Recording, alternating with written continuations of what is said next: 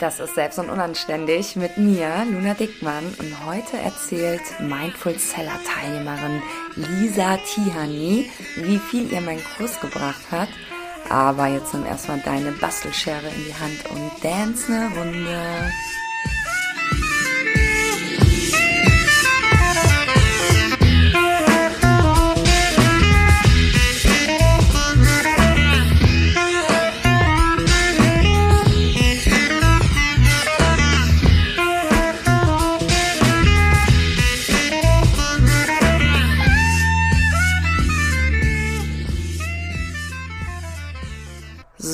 Bevor wir jetzt mit der Lisa loslegen, es ist echt ein geiles Interview geworden, möchte ich dich nochmal darauf aufmerksam machen, dass in ein paar Tagen der Mindful Seller losgeht, beziehungsweise du vielleicht auch ein bisschen später das Interview hörst und der Mindful Seller bereits raus ist.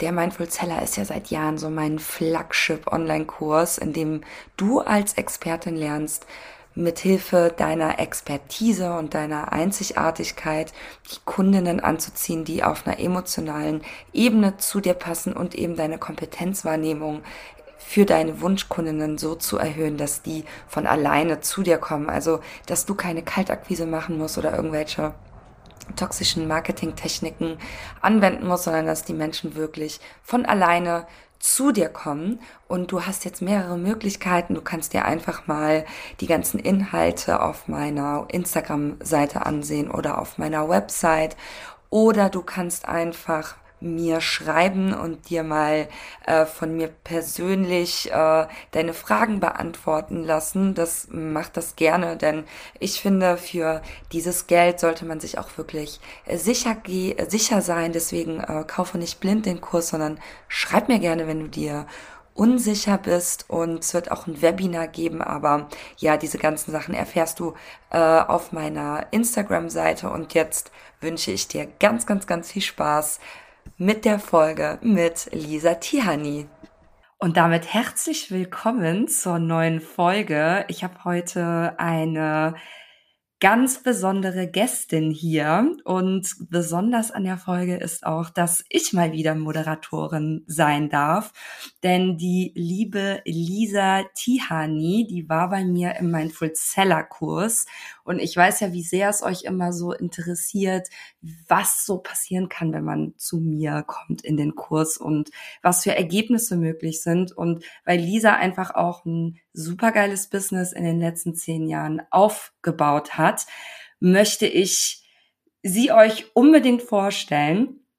Lisa ist Mentorin für Handmade Fotos und Kreativbusinesses. Also bringt anderen Kreativen bei, wie sie ähm, ihre Produkte, ihre kreativen Produkte äh, mit Hilfe von richtig guten Fotos eben auch darstellen können. Ne? Also sagen wir jetzt einfach mal, ich wäre Expertin für Knete und würde meine selbst gekneteten Pommesbuden verkaufen wollen. Lisa würde mir dann eben zeigen, wie ich diese Knet-Pommesbuden richtig ablichte, denn gerade ähm, die richtig schön darzustellen, ist ja immer so herausfordernd. Ne? Es lohnt sich sehr, weil die Lisa macht auch wirklich sehr lustige Reels und ähm, zeigt auch politische Haltung auf ihrem Account. Das gefällt mir auch sehr, sehr gut. Das kommt ja in unserer Branche oftmals viel zu kurz. Und obwohl ich jetzt auch nicht so die Kreative bin, schaue ich immer mega gern zu und finde das extrem inspirierend, wie die Lisa auch ihren Account aufbaut. Ähm, Lisa macht das nicht seit kurzem. Sie hat vor zehn Jahren begonnen und ähm, arbeitet schon für große Marken wie Chibo und Bosch und sie ist regelmäßig im ARD-Buffet zu sehen, also im Fernsehen. Wie geil ist das? Und ähm, ja, deswegen weiß sie halt eben auch genau, worauf es ankommt. Ne? In der Ansprache auch ähm, mit neuen KundInnen und das kann sie euch alles beibringen. Sie gibt auch Workshops dazu. Und ähm, ja, damit herzlich willkommen, Lisa. Schön, dass du da bist. Ich freue mich, dass ich äh, da sein darf. Sehr geil. Lisa, meine erste Frage an dich. Wie ist das im Fernsehen zu sein? Ich, für mich ist das ja ein, es ist so wow. Gib uns, gib uns Glamour. Also, als ich das erste Mal äh, meinen ersten Auftritt hatte im ARD-Buffet, war ich halt so richtig krass aufgeregt. Und zwar natürlich alles so super glamourös und aufregend, wie das alles hinter den Kulissen so ist und richtig, richtig spannend. Und mittlerweile war ich jetzt schon, ich weiß nicht wie oft, 30 mal, 40 mal, also sehr, sehr, sehr, sehr oft da. Und es ist tatsächlich mittlerweile so wie so ein, so ein Arbeitstag halt, ne? Man ist dann zwar diese vier Minuten live, was dann immer spannend ist und dann musst du voll da sein in dem Moment, aber das Ganze drumherum merkt man ja auch, dass die anderen, ne, für die anderen ist es normaler Arbeitstag und für mich dann im Prinzip auch. Deshalb, es verliert so ein bisschen diesen Glanz vom ersten Mal, aber macht natürlich immer noch ganz viel Spaß, sonst würde ich es ja nicht mehr machen. Ja, absolut. Wann ist denn das nächste Mal? Weißt du das schon? Ähm, wenn ich jetzt super vorbereitet wäre, könnte ich dir das sagen, aber ich gucke mal gerade in meinen Kalender. Es ist irgendwann im Juni. Das ist am 13.06. um 12.15 Uhr im ersten schalten Seite. Sie live. Ja, ich klang das, ich fand, das klang schon sehr nach äh, Fernsehen. Also alle haben jetzt den äh, Termin in ihren Kalendern aufgeschrieben und dann sitzen wir nämlich alle zusammen vorm TV und gucken das. Sehr gut. Die sehr geil. gehen sowas von nach oben diesmal. Werden sich alle fragen, wo kommen die alle her? Ja, genau. Weil sonst sind es immer die, die Freundinnen meiner Oma, die dann eingeladen werden zu gucken und jetzt äh, auch noch alle, die hier zuhören. Super geil. Vielleicht kriegst du bald eine eigene Sendung, Lisa. Wer weiß. So, wer weiß, wer weiß. Ja, super spannend, ne? Also die Lisa ist im Fernsehen, ey. So geil. Kannst du uns denn mal erzählen, wie du damals von der Idee zum Business gekommen bist? Denn ich viele hören ja zu, die jetzt gerade so eine ungefähre Idee oder wahrscheinlich tausend Ideen für ein Business haben und gar nicht wissen, wie fange ich jetzt überhaupt an? Wie war das damals bei dir? Also damals, man sieht das Bild jetzt so verschwimmen und so, so äh, Klimpermusik kommt. Damals, äh, damals habe ich tatsächlich aus dem Hobby heraus gestartet. Und das, was ich jetzt mache, also der Kanal, über den wir jetzt auch reden, für den ich Mindful äh, Seller auch belegt habe, äh, der Kanal lisa.tihani, den gab es nicht von Anfang an, sondern ich habe mit meinem zweiten Kanal, mit meinem Kreativkanal gestartet damals. Mein Feenstaub heißt der und das ist mein Kreativblog. Und damals, noch bevor es Instagram gab oder noch bevor ich da drauf war und man da sowas gemacht hat, äh, habe ich meinen Blog auf Blogspot gestartet, äh, während ich noch studiert habe. Ich habe gerade meine Magisterarbeit in Soziologie geschrieben und habe irgendwie einen kreativen Ausgleich gebraucht und habe dann einfach meine Ideen ins Internet gestellt. Und Irgendwann haben das dann auch mal Fremde gelesen. Also das war der krasseste Moment überhaupt, als ich einen Namen gesehen habe, der nicht aus dem Freundes- und Familienkreis sein konnte, ähm, unter meinen Blogbeiträgen. Und da dachte ich, okay, ich habe es geschafft jetzt, ich bin jetzt berühmt. Und äh, habe dann so immer wieder meine Ideen eben online gestellt, habe die damals dann noch auf Facebook, auf meinem Privatkanal einfach geteilt, immer meine neuen Blogbeiträge. Irgendwann hat mein Bruder mir dann mal gesagt, du musst auf dieses Instagram kommen, da kann man coole Filter über die Fotos machen.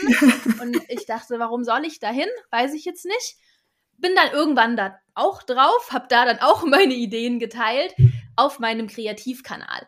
Und Nachdem ich dann mit der Uni fertig war, habe ich einen Job angefangen als PR-Beraterin in einer Agentur, habe da auch vier Jahre gearbeitet und währenddessen auch immer weiter meinen Kreativblog bespielt mit meinen Ideen. Irgendwann kamen dann erste Partner auf mich zu und ich dachte, okay, ich muss jetzt auch mal anfangen, da was zu verbessern weil da kommen welche auf mich zu und vielleicht, vielleicht, vielleicht könnte man damit ja irgendwann auch mal Geld verdienen und habe dann angefangen, an meinen eigenen Fotos zu arbeiten, denn mhm. tatsächlich habe ich nicht irgendwie was studiert mit Fotografie, ich habe keine Ausbildung in die Richtung gemacht, sondern ich habe aus dem Bedürfnis heraus, meine eigenen Fotos zu verbessern von meinen Kreativprojekten, daran gearbeitet und war am Anfang eben auch ultra überfordert. Ich ja. habe dann am Anfang mich durch irgendwelche Foren geklickt, wo irgendwelche Fotodudes einem was erklären mit chromatischer Aberration und sonst welche Werte alles und dachte mir, ach du Scheiße. Ähm, habe mir richtig viel angelesen und war richtig überfordert selber damals und es hat echt lange gedauert, bis ich dann meine Fotos langsam verbessern konnte und habe eben auch gemerkt, je besser die Fotos werden, desto interessanter wird mein Blog auch für Firmen, mhm. desto mehr schauen sich dann meine Ideen an, mhm. desto mehr Kommentare bekomme ich, weil einfach die Sachen endlich so schön aussehen wie in echt. Und es hat lange gedauert, aber irgendwann war ich dann in der Lage, echt gute professionelle Fotos zu machen und habe dann da immer mehr Anfragen auch bekommen und diesen Zusammenhang gesehen, okay, die Firmen sind daran interessiert, logischerweise, dass wenn die bei mir einen Werbeplatz buchen, dass die Sachen gut fotografiert sind. Ne? Die wollen ja, ja, nicht ihre Sachen mir schicken, ja, dann mache ich da was damit und es sieht dann nicht gut aus. Das ja. wäre ja kontraproduktiv. Und habe eben diesen Zusammenhang bemerkt und habe dann eben alles dran gesetzt, damit meine Fotos richtig schön und professionell werden. Ja. Und dann irgendwann habe ich mich dann äh, tatsächlich Vollzeit selbstständig gemacht mit meinem Kreativblog, weil ich äh, gemerkt habe, oh wow, da kommt jetzt umsatztechnisch schon nebenberuflich mehr rum als Krass. bei meinem PR-Job. Ja. Ähm, nicht, dass man gut bezahlt werden würde in einer Agentur. das steht auf einem anderen Blatt. Wie? Aber ich habe tatsächlich nebenberuflich mit meiner nebenberuflichen Selbstständigkeit mehr verdient und dachte, okay, jetzt ist der Moment. Mhm. Jetzt äh, kann ich mich damit hauptberuflich selbstständig machen. Und dann, kleiner Zeitsprung, habe ich irgendwann gedacht, okay, für mich war das so wichtig, meine Fotos zu verbessern und das hat quasi mein Business gestartet, dass eben die Firmen dann auf meine Fotos aufmerksam wurden, mich dann auch für Fotostrecken gebucht haben, die eben nicht nur auf meinem Blog äh, mhm. erscheinen, sondern auch auf deren Websites für mhm. irgendwelches mhm. Messematerial. Magazine haben mich gebucht und dachte mir, okay, das, das will ich anderen weitergeben. Ja. Und zwar so, dass man es versteht weil ich halt auch ultra frustriert war, als ich mir das Fotografieren ja, ja. selber beigebracht habe, dass ich nichts verstanden habe, was ich da im Internet gelesen habe. Es war alles ultra kompliziert und so, dass man halt sofort wieder aufgibt, weil überall nur Fachbegriffe und irgendwelche komischen Zahlen stehen. Und dann habe ich mir gedacht, meine Mission ist jetzt, ich zeige das den Leuten so, dass die das auch wirklich verstehen. Ja. Und so habe ich dann eben mein zweites Standbein gegründet und biete seitdem auch Kurse an rund um Fotografie. Das ist mein äh, großer Fotokurs Stilfokus. Da lernt man von A bis Z eben, wie man gute Fotos macht. Und zwar, selbst wenn man noch gar keinen Plan hat. Und biete mittlerweile auch äh, Workshops an rund um Kooperationen, ähm, Preise für Fotoaufträge, wie man auf Firmen zugeht und solche Geschichten. Also im Prinzip alles, was ich damals gebraucht hätte und nicht hatte. Ja, Boah, mega interessant. Ich habe voll viel mitgeschrieben und muss jetzt mal gucken, welche Frage ich zuerst stelle. Also als du damals angefangen hast, dann auch so deine auf deiner privaten Facebook-Seite so die Blogartikel zu teilen, ne? War das für dich ein großer Schritt, weil ich weiß halt von mir und damals auch von, oder auch von meinen Kundinnen, dass das immer so ein Ding ist, sich dann tatsächlich auch zu zeigen und weil man damit ja auch sagt, ich kann das. Weißt du, was ich meine? Wie war das damals für dich? Also, ich habe einmal natürlich bist du auf Facebook mit den Leuten befreundet, mit denen du wirklich befreundet bist, ne? also die du wirklich gerne magst. Und dann bist du ja auch mit so vielen so random Leuten ja. auf Facebook befreundet, weil man früher ja dann oft auch jeden so als Freund angenommen hat irgendwie, den man einmal gesehen hat. Und ich fand es ganz toll, wenn dann wirklich, wenn meine Freundinnen, meine guten Freundinnen dann drunter schreiben, oh, wie schön und wie toll ja. und das sieht ja mal wieder super aus und so. Aber dann war es immer so ein bisschen ein komisches Gefühl, weißt du, diese random Leute aus der Schule früher oder so, äh, denen das alles zu zeigen. Ja. So, weißt du, wie ich meine? Ja, komplett. Es ist so ein bisschen strange irgendwie und äh, tatsächlich, aber je mehr dann auch auf Instagram zum Beispiel mir gefolgt sind und je mehr Leute auch meinen Blog lesen, desto entkoppelter wird das irgendwie, also für mich gedanklich, so von jetzt einzelnen Personen, die das anschauen. Ich bin ja. tatsächlich manchmal auch so kurz verwirrt, wenn mir jemand sagt, ah, neulich hast du ja das und das geteilt und ich habe gar nicht auf dem Schirm, dass die Person mir ja folgt. Ja, ja, voll. Weißt du? Also, voll. weil ganz viele gucken dir ja zu aber wenn ich jetzt die ganze Zeit drüber nachdenken würde, wer mir alles gerade zuguckt, dann wäre ich wahrscheinlich total blockiert irgendwie. Ja, ja, finde ich ganz, ganz wichtig, diesen Hinweis. Und ich glaube, das kommt auch mit der Erfahrung und mit den Jahren. Und es ist trotzdem total okay, wenn man sich am Anfang da so ein bisschen komisch fühlt, ne? Es ist am Anfang auch einfach komisch. Und ich glaube, so auch dieses Gefühl, äh, die denken jetzt, ich will mich irgendwie toll darstellen. Genau. So, weißt du, wie ich meine? Ja. So dann irgendwelche Leute, die man zwei, dreimal gesehen hat, mit denen ist man auf Facebook befreundet, jetzt wie bei mir am Anfang. Und äh, dann hat tatsächlich ein, ein Typ, den habe ich noch nie gesehen gehabt, der war aus dem Freundeskreis von meinem Partner, hat mich irgendwann mal hinzugefügt und der hat dann unter einen Beitrag geschrieben, was machst denn du jetzt da für Hausfrauensachen? und mega No-Go, also richtig übler sexistischer Kommentar auch und also äh, richtig ätzend. Also ich, der Typ ist auch ätzend, aber ähm, das ist halt sowas, ne, wovor man dann Angst hat, dass dann sowas ja. Komisches kommt ja. und hat mich total aufgeregt, habe mich erstmal bei allen Freundinnen ausgekotzt darüber, dann ja. ging es auch wieder und ja. ihm auch entsprechend geantwortet. Ja. Aber das ist dann, denke ich, so auch die Angst von vielen, dass dann Leute beobachten dich und ähm, schreiben dann irgendwie was Negatives.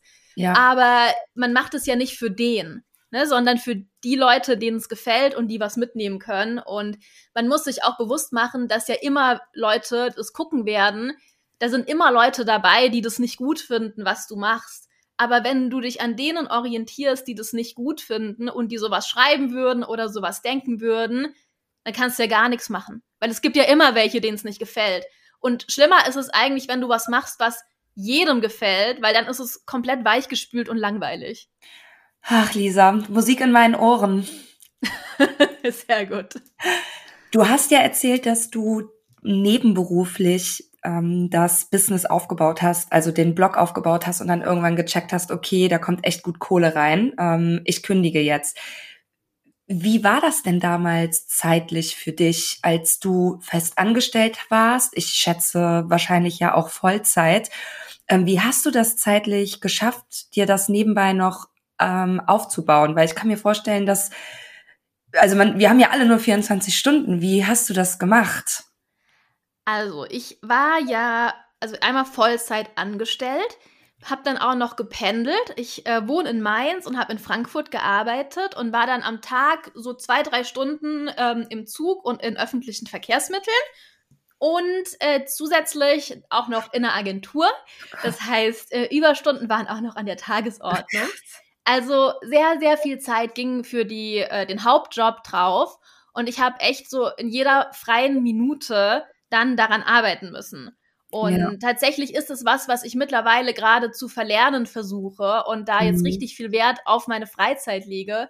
Aber das ging damals einfach nicht, weil sonst hätte ich mir nichts aufbauen können. Ja. Also es war unfassbar stressig. Ich habe dann morgens auch immer im Zug, äh, wenn ich dann nach Frankfurt gefahren bin und hoffentlich einen Platz bekommen habe zum Sitzen, Und ansonsten dann mit Stehplatz war ich so am Handy und habe dann meine Instagram-Posts äh, morgens rausgeschickt und habe echt jede freie Minute dafür genutzt.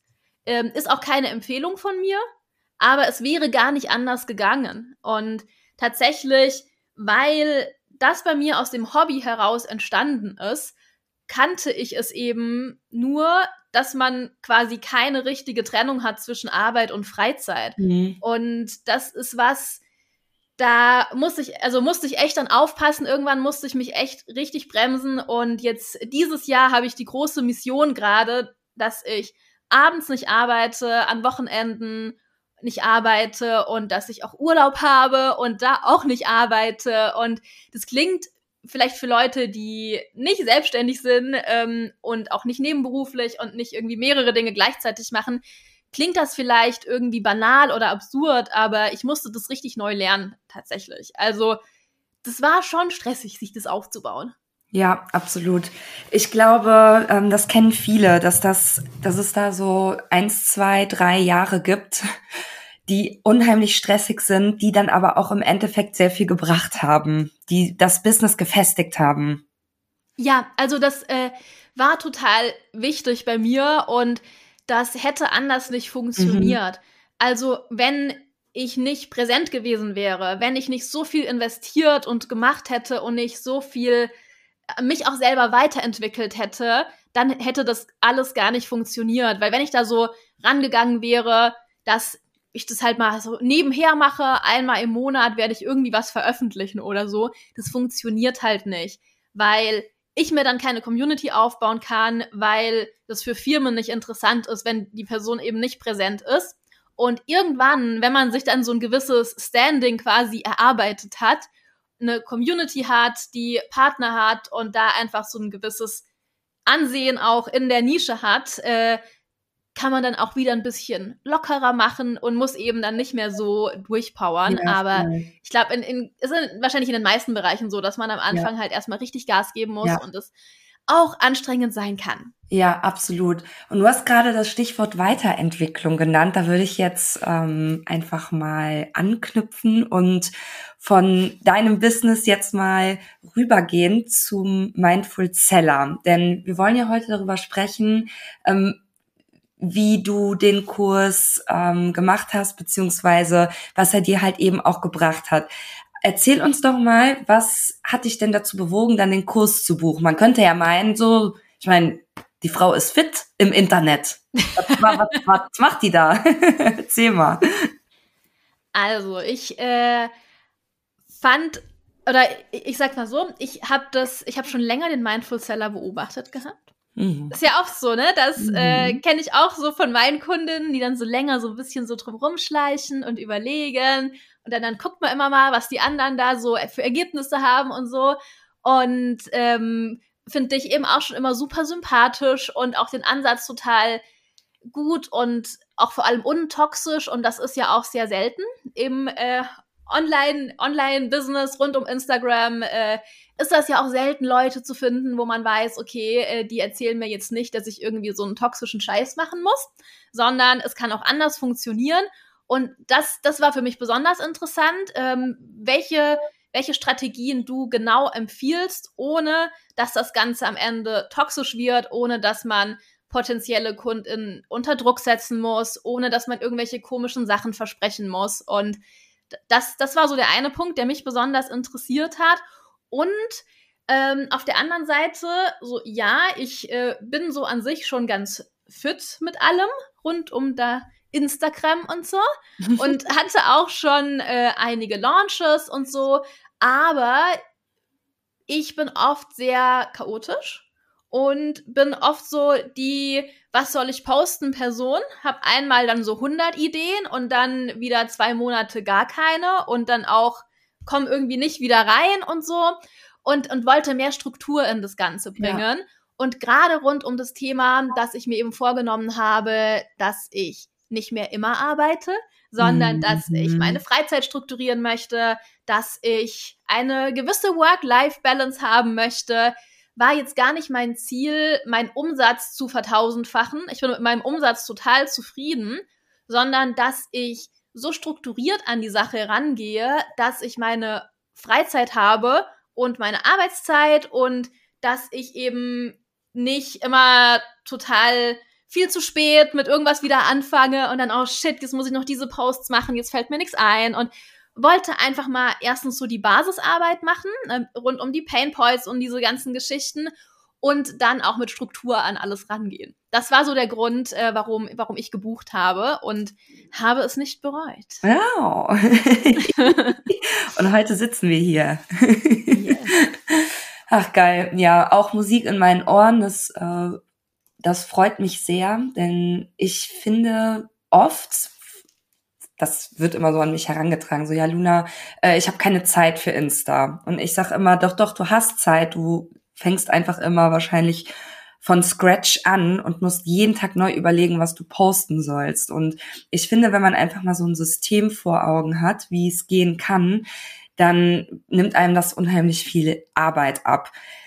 Wie war das denn für dich? Ich meine, es ist ja nicht so, dass ich euch sage, hier, so macht ihr den Redaktionsplan und dann geht's ab, sondern da ist ja wirklich eine tiefgreifende Recherchearbeit auch vorher nötig. Ähm, wie hast du das empfunden, diese Vorarbeit und dann hin zum ähm, Redaktionsplan? Wie war das so für dich, diese ersten Steps? Also tatsächlich war diese Recherchearbeit und Vorarbeit für mich das Allerwichtigste, was ich aus dem Kurs rausgezogen habe, weil das für mich echt das ist wie so ein kleines Handbuch, was ich immer wieder nehme und wo ich immer wieder reinschaue. Also äh, wir müssen ja einmal diese Painpoint-Recherche machen und diese Painpoints dann auch immer umformulieren in was Positives oder in einen Wunsch oder ein Ziel.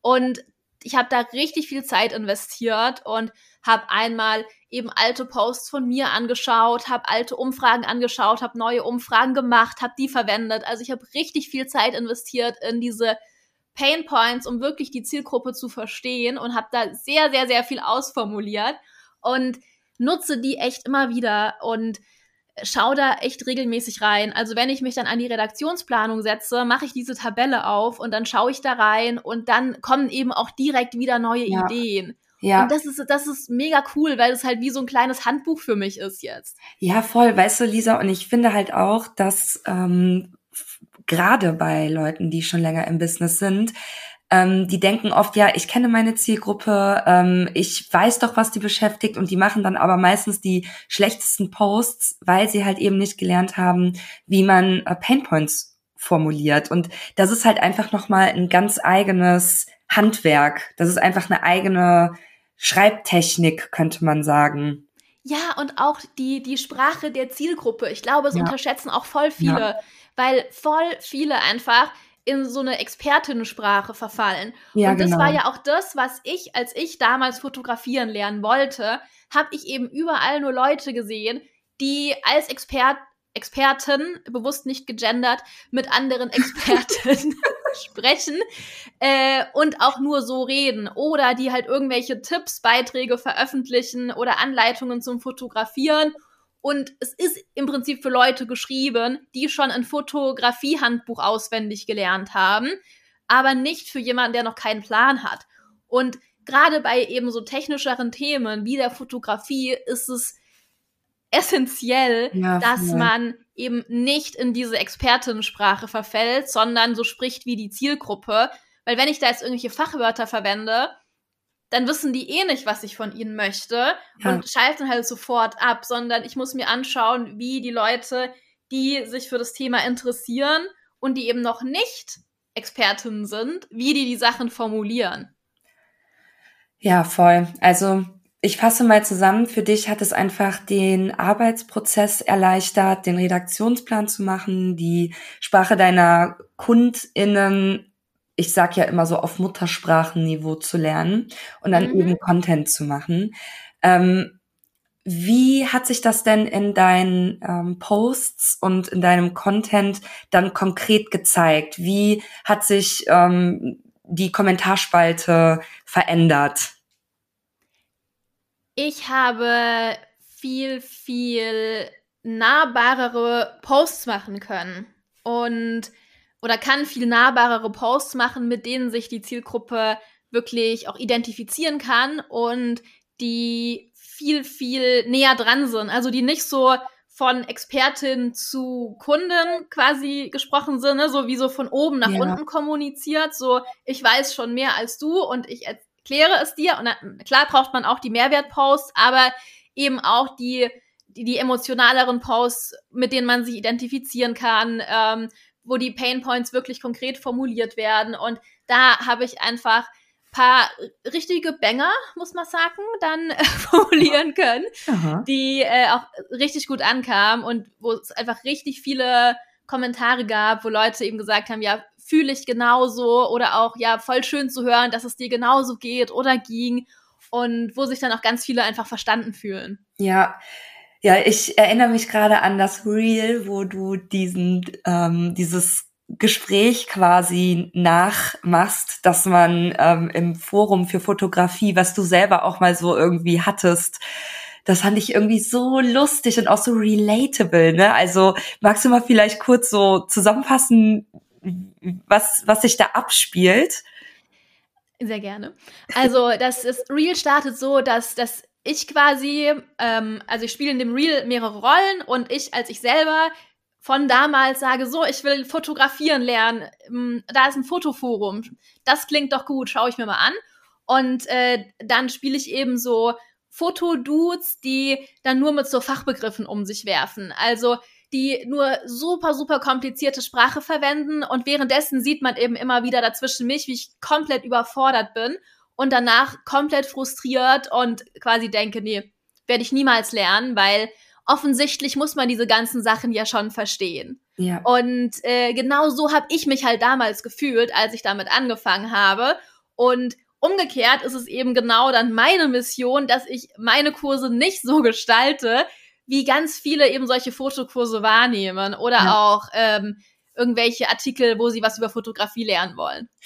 Ja, und ich finde, das ist halt so eine schöne Art des Marketings, wenn man, wir gehen ja in den Painpoint rein, ne? Also viele nutzen das dann ja aus und wühlen und äh, salzen da irgendwie komplett immer nur in diese Wunde rein, dann wird's halt schnell toxisch. Aber ich finde halt, wenn man diesen Ist-Zustand auf eine empathische und mitfühlende Weise, und das ist ja durch Humor sehr gut machbar, beschreibt, dann kommt eben diese Identifikationsfläche und die Leute schreiben dann eben, boah, ich fühle das und so weiter. Und das führt dann eben am Ende dazu, dass wir eine sehr, sehr hohe Kompetenzwahrnehmung erreichen. Also indem du, Lisa, eben Reels darüber machst, wie der Ist-Zustand deiner KundInnen ist und mit welchem Scheiß die sich darum schlagen müssen, zeigt das eben auch, du weißt ganz genau, wo ihre Probleme liegen und du hast ja dann auch eine gewisse Haltung dazu. Das heißt, man kann auch davon ausgehen, dass es bei dir anders sein wird. Und das kombiniere ich ja immer sehr, sehr gerne. Also einmal dieses, diesen Ist-Zustand, diesen ähm, Painpoint in den Reels zum Beispiel zeigen, ähm, aber auch in anderen Formaten, die es im Mindful Seller gibt. Und das dann halt eben mit äh, Mehrwertposts. Also wirklich die allerbesten Tipps raushauen, die man so hat. Und jetzt kommt ja immer so das Argument, ja, aber wenn ich jetzt irgendwie da richtig gute Tipps gebe, schon gratis und free Willy mäßig, dann kommt doch keiner mehr in den Kurs. Wie war das denn bei dir, Lisa? Also, ich habe tatsächlich äh, einer meiner allerersten Marketingmaßnahmen überhaupt, die es noch lange vor dem Mindful Seller auch war, ein richtig krasser ähm, Fotominikurs. Ich glaube, da hast du sogar auch mitgemacht, äh, ja. der kostenlos war, bei dem man wirklich die Kameragrundlagen lernt, um überhaupt den Leuten zu zeigen, ja, ich kann dir was beibringen, ja. weil ich da halt in diesem Bereich noch komplett neu war. Und das war danach ein richtig guter Launch. Krass, Obwohl ja. ich die ganzen Grundlagen für die Kamerabedienung schon in diesem Minikurs mitgegeben habe.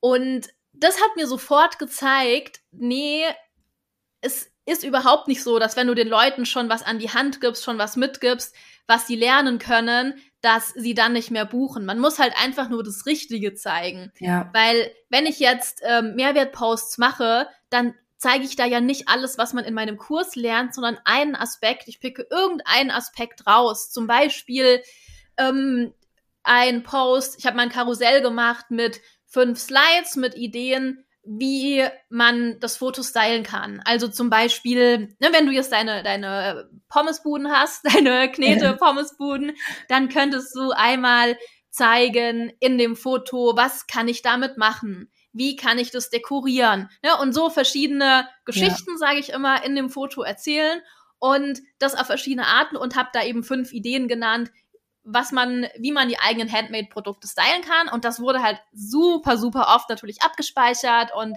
äh, war, ist ein sehr beliebter Post, äh, den ich immer wieder gerne auch teile. Und das ist ein Aspekt. Aber nur weil ich diesen ja. Aspekt teile, ist ja nicht so, dass niemand ja. mehr meinen Kurs kauft. Ja. Weil das ist ja. ja nicht alles, was man in meinem Kurs lernt, sondern das ist ein rausgepickter Aspekt. Und oft ist es ja auch ganz cool, wenn du eben nicht das wie mache ich es genau teilst, sondern das Warum und auch das, was muss ich überhaupt machen. Mhm. Ja, voll. Jetzt haben wir viel über Content geredet und das ist dann ja auch immer so die Phase, wo man Mehrwertposts teilt, wo man Reels teilt und erstmal eine Community aufbaut und ähm, warm macht. Und dann kommt ja der spannende, britzelige Teil, wo man mhm. anfängt zu verkaufen für viele die Hölle. Ich liebe ja Verkaufen. Sales ist ja so mein absolutes Steckenpferd. Magst du uns mal erzählen, wie, was du da Neues gelernt hast, wie das so für dich war und wie es jetzt auch für dich ist, zu launchen? Einfach alles, was dir dazu einfällt. Jetzt habe ich drei Fragen auf einmal gestellt. Also, ich habe ja ähm, schon häufiger gelauncht und launche meistens so also meinen großen Kurs Stilfokus, meinen Fotokurs zweimal im Jahr und habe dann ja auch immer mal wieder Workshops und so, die ich dann verkaufe. Also ich, ich habe schon sehr viel verkauft und mag das auch gerne. Ich bin oft nur so ein bisschen unstrukturiert. Und da äh, hat es mir Mindful Seller einfach total geholfen, dass es da nochmal einfach so einen Schritt für Schritt Plan gibt. Also ich liebe das im Mindful Seller, dass es einfach so strukturiert ist und du einfach sagst, mach das so und so und so, pick dir das raus, was du davon möchtest, darum ist das gut. Und auch dann eben sowas wie, ähm, nimm diesen Titel für dein Live, ähm, bau so den Post auf, bei dem du den Kurs ankündigst, sodass man sich da eben gar keine großen Gedanken mehr machen muss, dass man sich ja. halt 100% dann auf die Inhalte und aufs Verkaufen konzentrieren ja. kann. Und ja. weil ich eben immer so ein bisschen chaotisch unterwegs bin, hilft mir das voll, wenn man mir einfach klar so diesen Fahrplan an die Hand gibt und mir sagt, was ich machen soll. Auch, ne, auch wenn ich es theoretisch wüsste, aber mir ja. hilft einfach dieser, diese Struktur und dieser Plan total. Und ich bin jetzt auch gerade im Launch und habe jetzt auch letzte Woche mir einfach nochmal das Video angeschaut aus dem Mindful Seller, dieses äh, große Einstündige zum Thema Launchen und habe da dann einfach noch ein paar Ideen für mich aufgeschnappt und habe einfach so einen Plan in der Hand. Und ja. kann dann ja immer noch damit machen, was ich möchte und den anpassen und abändern. Aber ich finde, wenn man erstmal einen Plan hat, dann ja. fühlt man sich einfach schon mal sicherer und entspannter. Ja, voll, voll, kann ich voll zustimmen. Ist ja in allen Bereichen so, ne? Oft wissen wir es theoretisch, wie es geht, aber dann sitzt man so vor seinem Handy und denkt so, ja, aber was ist denn jetzt die erste Sache, die ich dazu posten soll? Also wie gehe ich denn jetzt davor? Und das kann einen wirklich so stressen, dass man, ich habe Kundinnen, die erzählen mir, dass sie Monate gebraucht haben, um überhaupt mal ein Produkt zu launchen, obwohl alles da war. Und das ist dann immer so schade. Ne? Und wenn man dann einfach mal so eine Anleitung vor sich hat, einfach weiß, okay, ich weiß, was ich tun soll, ich muss das jetzt nur noch befüllen, dann ist das natürlich mega geil. Ja, ich glaube, das Wichtigste ist gerade am Anfang, dass man weiß, dass der erste Launch, den man hat, wird niemals der sein, der der beste und perfekteste überhaupt ist. Und man wird immer was dazulernen. Und das ja. ist aber auch total wichtig, ne? dass man eben nicht mit diesem Anspruch daran geht. Und wenn ich jetzt diesen Plan vor mir habe, diesen Fahrplan, mich daran orientieren kann, und dann kann ich danach schön analysieren, was hat für mich wie funktioniert. Ja und wie kann ich das das nächste Mal für mich anpassen? Dass man einfach so aus dieser Schockstarre rauskommt, die man ja oft hat, wenn man dann so überperfektionistisch unterwegs ist. Ja, voll, voll. Also da muss man halt auch einfach immer ehrlich sagen, das sage ich ja auch immer im Launch, dass ich bin keine Heilsbringerin mit meinem Kurs. Also ich kann natürlich, ich gebe das Beste rein und ich versuche auch dann durch die Live-Aufnahmen, ähm, also die Sessions, die wir dann zusammen haben, eben noch zu unterstützen und die Leute auch zusammenzubringen, damit sie dranbleiben, aber umsetzen. Erstens muss natürlich jede selbst und leider ist es nun mal so, keine Meisterin ist vom Himmel gefallen. Es wird null Euro oder wenig Euro Launches geben. Und die alle bringen was. Die, bei allen lernt man was, bei allen ähm, bekommt man auch mehr Stärke, finde ich. Was falsch ist, so wie du es halt eben auch gerade gesagt hast, ist zu denken, irgendwie, okay, wenn ich jetzt äh, den Kurs habe und dann meinen ersten Launch mache, dann äh, direkt hier sechsstellig äh, ab nach Bali. Und ähm, so läuft's halt leider nicht. Es ist halt mega viel Arbeit. Ne? Also ich will auch überhaupt nicht sagen, wer den Mindful Seller macht, der äh, ne, danach ist, kann ich mich irgendwie sonnen und äh, meine Cocktails am Strand schlürfen, sondern das ist sehr viel Arbeit, aber es ist halt eine Abkürzung, weil man eben eine Strukturvorgabe hat und man kann sich auf das Inhaltliche konzentrieren und weiß eben, was man zu tun hat. Und man macht es überhaupt. Das ja. finde ich den fast noch wichtigsten Punkt, weil, weißt du, wenn du in so einer Schockstarre bist und du weißt nicht, was dein nächster Schritt ist, dann mhm. ist ja nicht das Schlimmste, was passieren kann. Du machst es dann nicht so geil, sondern du machst es gar nicht, weil ja. du eben nicht weißt, was du tun sollst. Und deshalb finde ich halt diese Pläne so mega, weil du dich da so schön entlanghangeln kannst. Weißt ja. du, dann, dann fülle ich da meinen Plan aus, dann hast du diese tollen Checklisten, dann weiß ich, ah, stimmt, das muss ich, muss ich am besten noch machen, habe ich noch nicht gemacht und kann mich da einfach so schön entlanghangeln und mich dann echt auf den Inhalt konzentrieren und auf meinen Kurs, auf die Kundinnen und so weiter. Voll. Kommen wir mal langsam zum Ende. Was, welche Infos ähm, müssen die Zuhörerin auf jeden Fall noch von dir bekommen? Also gibt's noch irgendwas, wo du sagst, das möchte ich jetzt noch unbedingt loswerden, warum Leute den Mindful Seller kaufen sollten? Also, also erstmal äh, ganz große Empfehlung von mir. Äh, es ist echt ein Mega-Kurs. Ich bin total glücklich, äh, dass ich den gemacht habe. Und mir hat es, obwohl ich ja schon eine Weile dabei bin, hat es so krass nochmal geholfen, diese Basisarbeit zu machen. Und deshalb würde ich sagen, dass der Kurs eben nicht nur für Leute geeignet ist, die jetzt mit der Basisarbeit gerade anfangen wollen erst, sondern auch für alle, die schon viel weiter sind, die schon auch eine Weile dabei sind, die auch schon erfolgreich verkauft haben, aber sagen, ich will meine Zielgruppe einfach nochmal besser verstehen, weil das für mich echt der allerwichtigste Punkt war, den ich einfach wie so ein kleines Handbuch immer wieder rausholen kann. Und auf der anderen Seite einfach diesen Launchplan zu haben, das hilft mir so sehr und auch diese Vorlagen für die verschiedenen Arten von Beiträgen und kann da einfach dann immer wieder in die Workbooks reinschauen und mir angucken, was ich da schon mal ausgefüllt habe, mir das vorholen. Also für mich ist es eine totale Erleichterung, eben auch auf meinem Ziel, dass ich dieses Jahr entspannter an alles rangehen möchte, mehr Freizeit haben möchte und da helfen mir solche Pläne und solche äh, Workbooks, die ich dann immer wieder nutzen kann, einfach total. Also sehr große Empfehlung sowohl für alle, die schon weiter sind, als auch für alle, die mit der Basisarbeit jetzt dann anfangen. Wow, Lisa, vielen, vielen Dank. Ich äh, bin gerade ein bisschen errötet, weil das so äh, toll ist von dir zu hören. Vielen, vielen lieben Dank, dass du von deinen Erfahrungen erzählt hast und auch von deinem Werdegang. Ich glaube, das ist ganz, ganz wertvoll für viele, die jetzt noch am Anfang stehen. Und ja, folgt bitte alle der Lisa. Wir finden dich unter, ich glaube, lisa.tihani, richtig? Genau. Lisa.T-I-H-A-N-Y-I. Wird natürlich auch alles in den Show Notes verlinkt.